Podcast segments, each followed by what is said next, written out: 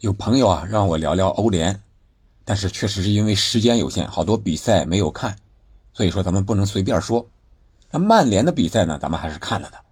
曼联和塞维利亚这两回合的比赛我都看了。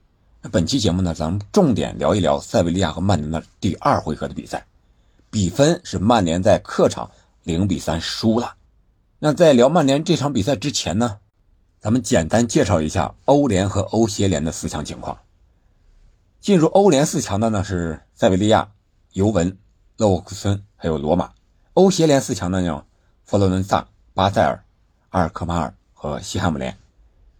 这样的话，我们看这欧洲三大杯——欧冠、欧联、欧协联这五大联赛和欧洲其他联赛的球队一共都有几支呢？现在意甲啊是当仁不让的成了第一联赛了，欧冠两支，欧联两支，欧协联还有一支，这是五支啊。一共是进入四强的三大杯十二支球队，几乎占据了半壁江山。刚才我也啊前期节目也说过，这个欧冠四支球队有三支球队是意甲的主教练，是吧？从主教练到球队，可以说意甲似乎让我们看到了一个复兴之路。但是是不是呢？那么随后的节目咱们再细聊。那除了意甲之外呢，剩下的就是西甲了。那边皇马是欧冠的王中王。这边是塞维利亚呢？欧联是他的塞维利亚杯，都进入了四强，也就是这两支了。然后是英超，那么是曼城，这边是欧协联西汉姆联，这两支进入了欧洲的三大杯赛。然后德甲一支勒沃库森，欧联的四强。瑞士超啊，有一支是巴塞尔，然后是荷甲一支阿尔克马尔，是十二强这么分布的。然后这里边有一个新闻啊，就是尤文图斯现在是双喜临门呀。为什么双喜临门呢？一是进入了欧联的四强，另外一个，啊，据说这个意大利面报道，他这个联赛的罚分，这十五分，暂时的又回来了，不罚了。这个之前穆里尼奥就说过，你真觉得尤文图斯不是五十九分吗？这可是在意大利啊！哎呀，这人家这穆里尼奥魔力鸟啊，确实看问题透彻。要不人叫名帅呢，看问题那是真透彻，一针见血呀。要不是怎么人叫魔力鸟呢？看来是，并非浪得虚名。这样的话，这个米兰和国米的球迷有点不愿意了。这米兰、国米争个四回来一看，呀，这前四都没了，是吧？这接下来要打更难了，而且分数差这么大，真是。意大利足坛也不好说，虽然是复兴吧，但是比较乱。这是一个小新闻啊，给大家通报一下。然后咱们重点说说这场比赛，曼联怎么就零比三输给塞维利亚了呢？其实，在首回合的时候就埋下了一个伏笔。首回合曼联稀里咔啦，很早的二比零领先了，结果最后时刻两个乌龙让塞维利亚扳回了两个二比二平，非常的遗憾。都说这个。这种杯赛两回合的比赛，上半场是九十分钟，下半场九十分钟。其实上半场结束的时候，已经下半场埋下了一个种子，那就是塞维利亚开始反击，开始进球了。果不其然呀，曼联的首个丢球在第二回合啊，首个丢球就是德赫亚和马奎尔这个配合的一个失误，说白了就是德赫亚的一个失误。我发现了一个新名词歇后语。曼联和塞维利亚踢球，在塞维利亚的主场，德赫亚失误。歇后语是什么？丢人丢到家了。为什么这么说？因为德赫亚是西班牙人，而且西班牙主教练不想让德赫亚进入西班牙国家队，看来真是有原因的。本场比赛不光是第八分钟有一个失误，第八十分钟还有一个失误，都是他的失误。先说第八分钟。这种失误可以说是非常多，在曼联前期，就是滕哈赫接手的时候啊，前期经常出现这种失误。当时只不过是德赫亚把球传给了埃里克森，这场呢是他传给了马奎尔，马奎尔是中后卫呀，是航母呀，他本来就背对着这个这个这个人家防守方呢，你再给人家，他根本就没法传。我觉得马奎尔的处理是没有问题的。在不知情的情况下，他不敢漏，只能把球往边路分。结果人家压上的比较快，这个奥坎波斯、还有恩内斯里、还有拉梅拉三个人阻截着他，只有往边路分。结果边路直接就堵上来了，这个球直接停给人家了。奥坎波斯最后一脚将球打进了球门。八分钟的时候，这个球是德赫亚的问题，你大脚解围就行嘛，你非得出给中后卫，而且中后卫是周围啊三个人在那围着他呢，你还给该传给他？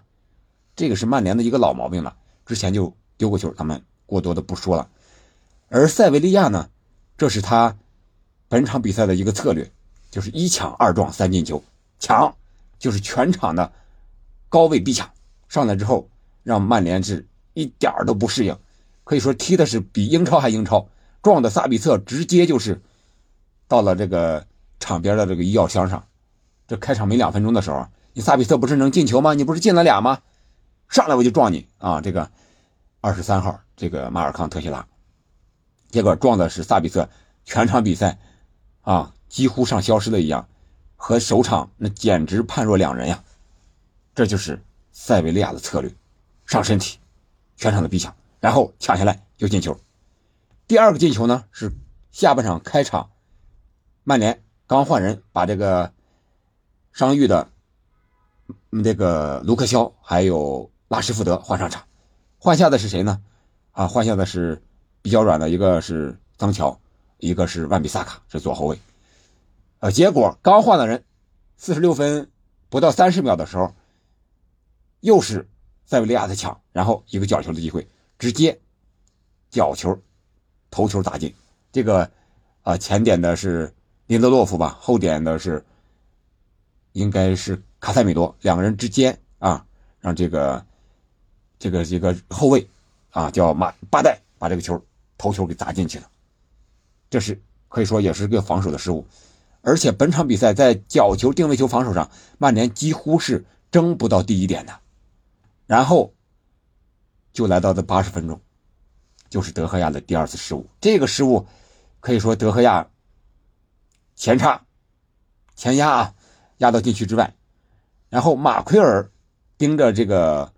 对方的这个奥坎波斯，给他往外线逼。这个时候呢，后场一个大脚的传球，德赫亚这个球要不是你大脚端回去解围行了，是吧？不端，非得用右脚去停球，结果没停好，把这个球停到了外线，停到了正好是奥坎波斯被逼到的位置上。奥坎波斯本来离德赫亚有十米远，结果德赫亚来了个停球十米远，正好，哼。你说无巧不成书，正巧不巧的停到了奥坎布斯的脚下，奥坎布斯直接大脚一个抽射的空门，那么远那么大的一个门，三比零，比赛一点悬念都没有了，这就是整场比赛。我觉得对于曼联的主帅滕哈赫来说，这场比赛在用兵上没有办法，巧妇难为无米之炊，毕费不能上场，这场比赛。埃里克森、卡塞米罗在向前找人的时候，你就不知道找谁。萨比策被撞的几乎隐身了，安东尼依然是一个人在边路，虽然比之前的状态好一点，但是也没传出几脚相应的球。桑乔偏软，有一个球，对方在禁区之内铲他，他那个球没敢直接上去。如果直接上去把脚放在那儿，估计是一个点球。结果他蹦起来了，是吧？让这个球人就铲到球了。这就是这个，然后马夏尔依然是玻璃人。下半场刚一开场，滕哈赫把人调整完了，然后那个角球的机会，马夏尔这个脚腕就伤了。你说你伤的不是时候啊？要不你早点，要不你晚点，是吧？你早点，那我就直接让拉什福德换下你就行了，不用换森乔了，是吧？如果你晚一点，那你再盯个盯到七八十分钟的时候，我再换韦格霍斯特，其他人稍微状态是不是？情况要好一点，正好不偏不倚，换完人调整完了，五十分钟你下去了，绝对这个马夏尔啊，或者说曼联球员现在这个状态啊不是特别好。另外就是后防线上是吧，首发的利马还有瓦拉内，这个不能出场，对后防线确实影响非常大。马奎尔和林多洛夫相对来说速度都要慢呀，所以说这场比赛人塞维利亚就坚决的打你身后，打速度。立马别看个儿小，那速度真快，那真是屠夫啊！没有了立马那个硬度，现在反过头来，塞维利亚利用自己的硬度，比英超还强的硬度来对付你曼联，曼联一点办法没有。当然，这个和心态上我觉得也有很大的关系。对于塞维利亚来讲，这欧联杯是人家的，是吧？塞维利亚杯必须得拿的，而且是相当于这种小俱乐部的一个最高荣誉了。想夺欧冠，难上加难，而且在联赛排在第十三了，只能在欧联上做文章。而曼联这边呢？拿欧联有点说白了，就是一个激烈的比赛，可拿可不拿，啊，看情况。如果顺利了，我就拿一拿；如果不顺利，丢的也无所谓。因为那边呢，他排名英超第三，还得费劲巴力的去争四呢，要不然你明年怎么办？所以说，曼联输了也好，老老实实回去争四吧。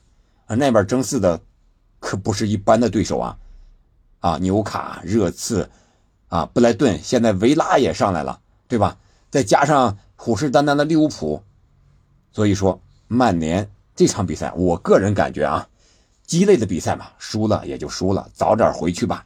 现在他这个阵容来讲，确确实实主力不在，争四都难，包括板凳深度，包括他的周中还要和布莱顿吧打这个足总杯的半决赛，真不一定能够赢下来。这就是我对曼联现在这么一个状态的一个看法，好吧？本期节目咱们就聊到这儿了。明天呢，咱们预测一下英超的第三十二轮的比赛情况。好了，感谢您的收听，我们下期再见。